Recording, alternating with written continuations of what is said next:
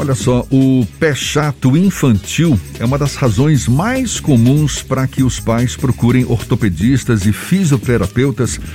Segundo a Associação Brasileira de Medicina e Cirurgia do Tornozelo e Pé, até os 4 anos de idade, o arco longitudinal medial, ou para ficar mais fácil, a curvatura da sola do pé, está em desenvolvimento e até os 10 anos ele pode ou não pode ou não se desenvolver, se formar.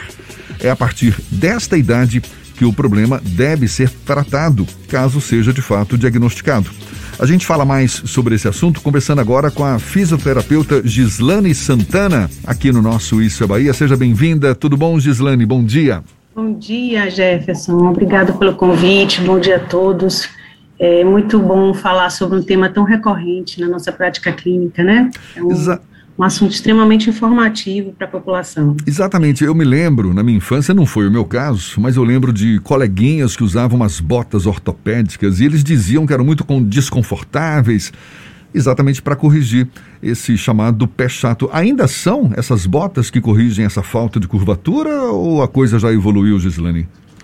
Então, é, esse é um estigma, né, que, que é, é, é nossa maior é, incidência de, de, chegada ao consultório, de pais preocupados exatamente por essa questão de, no passado, é, as crianças serem submetidas a esse tipo de tratamento, né, esse uso dessa bota continuamente, e que trazia, além do peso, tal, um total desconforto, né, e, e o estigma de, ah, aquela, aquela criança usa bota, aquela questão toda. Uhum. Então, assim, hoje, felizmente, a ciência já comprova, né, através de estudos clínicos, é, que de fato esse não é um, o tratamento mais adequado. Né? Então, hoje a gente tem outras formas de estar tá, é, avaliando essa criança e, de fato, observando o tipo de tratamento mais adequado. O que que provoca esse chamado pé chato? É, é, é algo congênito, é hereditário? Tem alguma causa específica? Então, na verdade, Jefferson, o pré-plano infantil é uma condição da infância, do processo natural do desenvolvimento, né? O recém-nascido, é, ele tem os ossos é, formados por, muito mais por uma matriz cartilaginosa, né? Que, que é bastante flexível.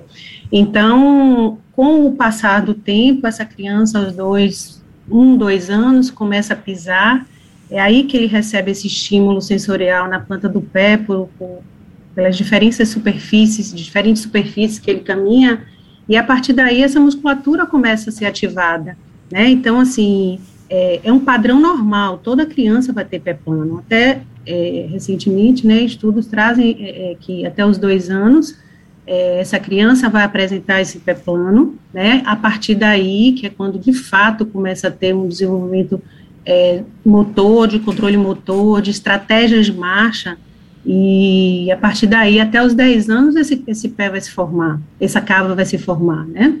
Na verdade, assim, o pé plano, a gente tem que identificar o tipo de pé plano. Nós temos dois tipos específicos, o tipo, o tipo pé plano rígido e o flexível. O rígido são aqueles casos em que a criança apresenta um, um pé mais hipomóvel, o que é muito mais difícil de acontecer, né? Então, nós não vimos isso com muita frequência é, no dia a dia, na prática clínica. O pé flexível, sim.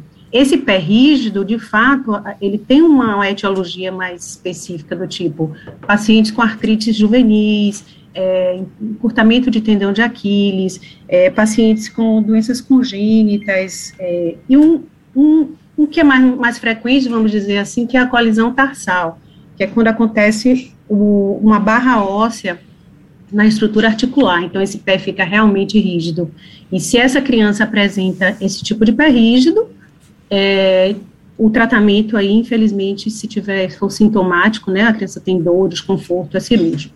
Mas isso é uma incidência muito pequena. A, uma, o que a gente percebe mais claramente é o pé realmente flexível, que, como eu disse, é uma história natural, tá? Então, se a gente for pensar que em 10 crianças, é, 9,7% apresentam, 9, 9 crianças apresentam pé plano, é, até os, os 10 anos, vamos supor, é, é o, o, normal. A partir dos 10, aí a gente vai para um percentual de 4% que vai continuar com esse pé plano. E a partir daí, 1% é que de fato vai precisar de tratamento. Então, isso é só uma estatística para para ficar bem claro de, de, que realmente não há uma preocupação, né, tão, tão importante no primeiro momento com esse pé. Gislane, quando a gente fala sobre pé plano, eu lembro lá na década de 80, quando eu era uma criança, início dos anos 90, quando meu irmão nasceu, que as pessoas do entorno da minha mãe falavam: ah, bota ele para andar na grama para poder fazer a curva do pé, bota ele para andar na terra porque isso ajuda a fazer a curva do pé. Esse tipo de sabedoria popular tem algum impacto na realidade? Existe algum tipo de influência quando você sugere que a criança ande em terrenos distintos ou isso é só um mito popular? Boa, boa pergunta, excelente. Então, na verdade, é, isso é o que a gente mais orienta, né, nesse momento, é, com relação ao tratar essa criança com pé plano, né, então vamos dizer que a partir dos nove meses, quando a criança começa a engatear e a dar os primeiros passos, ficar de pé, ter contato, essa planta do pé ter contato com o chão, com a estrutura mais rígida, é, então a gente orienta o quê? Vamos deixar essa criança descalça, né, vamos deixar esses pés livres, para que a gente possa incentivar o máximo de estímulo plantar em diferentes superfícies de apoio, texturas. Então, isso é que vai realmente é, fazer um estímulo sensorial, vamos dizer assim, para que essa musculatura tome forma, é, é, tônus, tá? Então, é, caso as crianças, né, como a gente diz, ah, não vai deixar a criança o tempo todo descalça, tem momentos sociais em que a gente precisa calçar essas crianças, então vamos procurar sapatos com solas mais finas, é, flexíveis, né, abertos, para que esse pé fique de fato mais livre, mais livre, tá? E quando isso não evolui, é, o, há um impacto, eu sempre ouvi, pode ser loucura da minha cabeça de quem falava, ah, a pessoa que tem pé chato, que tem pé plano, ela tem dificuldade de se equilibrar, ela pode cair mais fácil. Existe esse tipo de situação ou isso é mais um, um dos mitos que a nossa sociedade cria? Pronto, ótimo também. Veja bem, é, dentro desse 1% de crianças que precisam de um, uma assistência né, mais específica, é, a partir dos 10 anos, é, geralmente, é, o que é que acontece? Essas crianças são sintomáticas, tá? São crianças que precisam é, está realizando um tratamento de fisioterapia, né, vamos dizer, exercícios, é, treino de equilíbrio, de marcha, é, fazer, é, vamos dizer assim, promover né, estímulos paralelo ao tratamento analgésico, né, principalmente porque são crianças, a criança corre, salta, anda, então não tem muito controle, ela se adapta a isso, mas ela sente dor, então a gente precisa intervir. O uso de palmilhas, em alguns casos, é necessário também, né, para que a gente possa conter esse desabamento, tá? Mas, assim, é, o trabalho da fisioterapia hoje com o pé plano, vamos dizer, nesse, nesses pacientes sintomáticos, é fundamental para que a gente possa é, melhorar a qualidade de vida dessa criança. Qual tipo de profissional a mãe ou o pai deve buscar caso perceba que o pé da criança permanece chato quando já está se aproximando desse limiar de 10 anos? Então, é, Fernando, o que é que acontece? Abrindo parênteses só para complementar a, questão anterior, é, é, importante que os pais fiquem atentos aos sintomas de dor, de desconforto, né, a queixa, é, a, a, presença de deformidades, então, por exemplo, a criança vem com o joelhinho, está com o joelhinho mais, mais próximo um do outro, a criança tem uma recorrência de queda maior, a criança cai naturalmente, mas criança que cai em excesso, né, os pais percebem isso. É, então, o joelhinho mais junto, um quadril que gira um pouco quando a criança anda, então, isso são sinais que são importantes de ser é, conduzidos a uma avaliação com um fisioterapeuta especializado, um ortopedista, os próprios pediatras já encaminham muito para nós, né? Então, assim, seriam os profissionais, os profissionais alvos nesse momento, né? Fisioterapeutas, ortopedistas, pediátricos e pediatras. A gente está conversando aqui com a fisioterapeuta Gislane Santana sobre a incidência do chamado pé chato na infância, o pé plano. Você está destacando uh, sintomas como dores, no caso de quem ainda convive com esse tipo de situação. É o que ocorre com o avançar da idade, caso a criança não trate o problema, caso o pé chato ou chamado pé plano também persista ao longo do tempo? Isso, exatamente, Jefferson.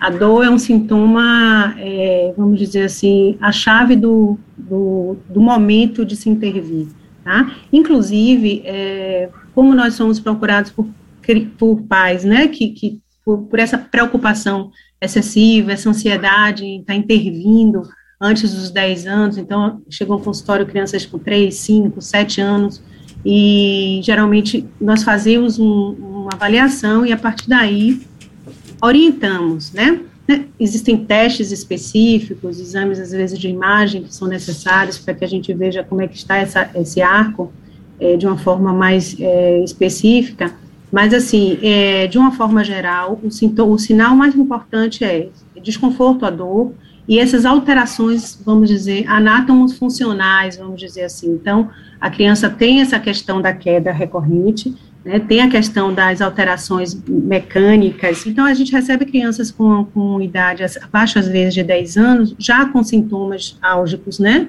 Os pais se preocupam em função disso.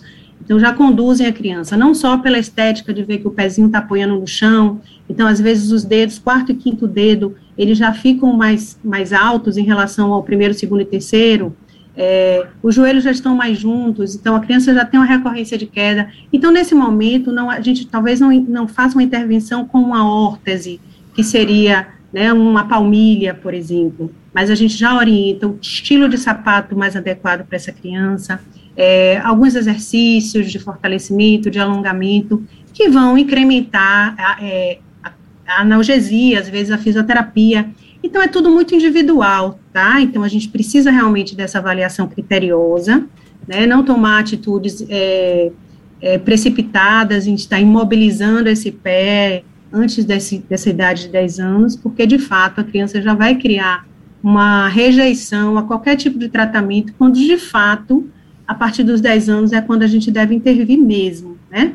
É igual aparelho ortodôntico, vamos por assim dizer às vezes, é, é, esses aparelhos são colocados precocemente, e no momento em que realmente a criança precisa estar utilizando esse aparelho, ela não, não aguenta mais. Ela não suporta mais, já quer tirar, já sente desconforto, enfim. Então, é, é encontrar o momento adequado da intervenção. Isso eu diria que é o principal para o sucesso do, desse, desse, percentual pequeno de crianças que evoluem com o pé plano. Maravilha, assunto importante esse, a gente agradece muito a fisioterapeuta Gislane Santana, conversando conosco sobre a incidência desse pé plano, a importância, não é, de, de estarmos atentos, claro, para o desenvolvimento natural dos pés, para que depois eles sejam aí bastante flexíveis, possam nos dar todo o equilíbrio necessário que a gente precisa. Então, muito obrigado, Gislane, um prazer falar com você. Seja sempre bem-vinda. Muito obrigado.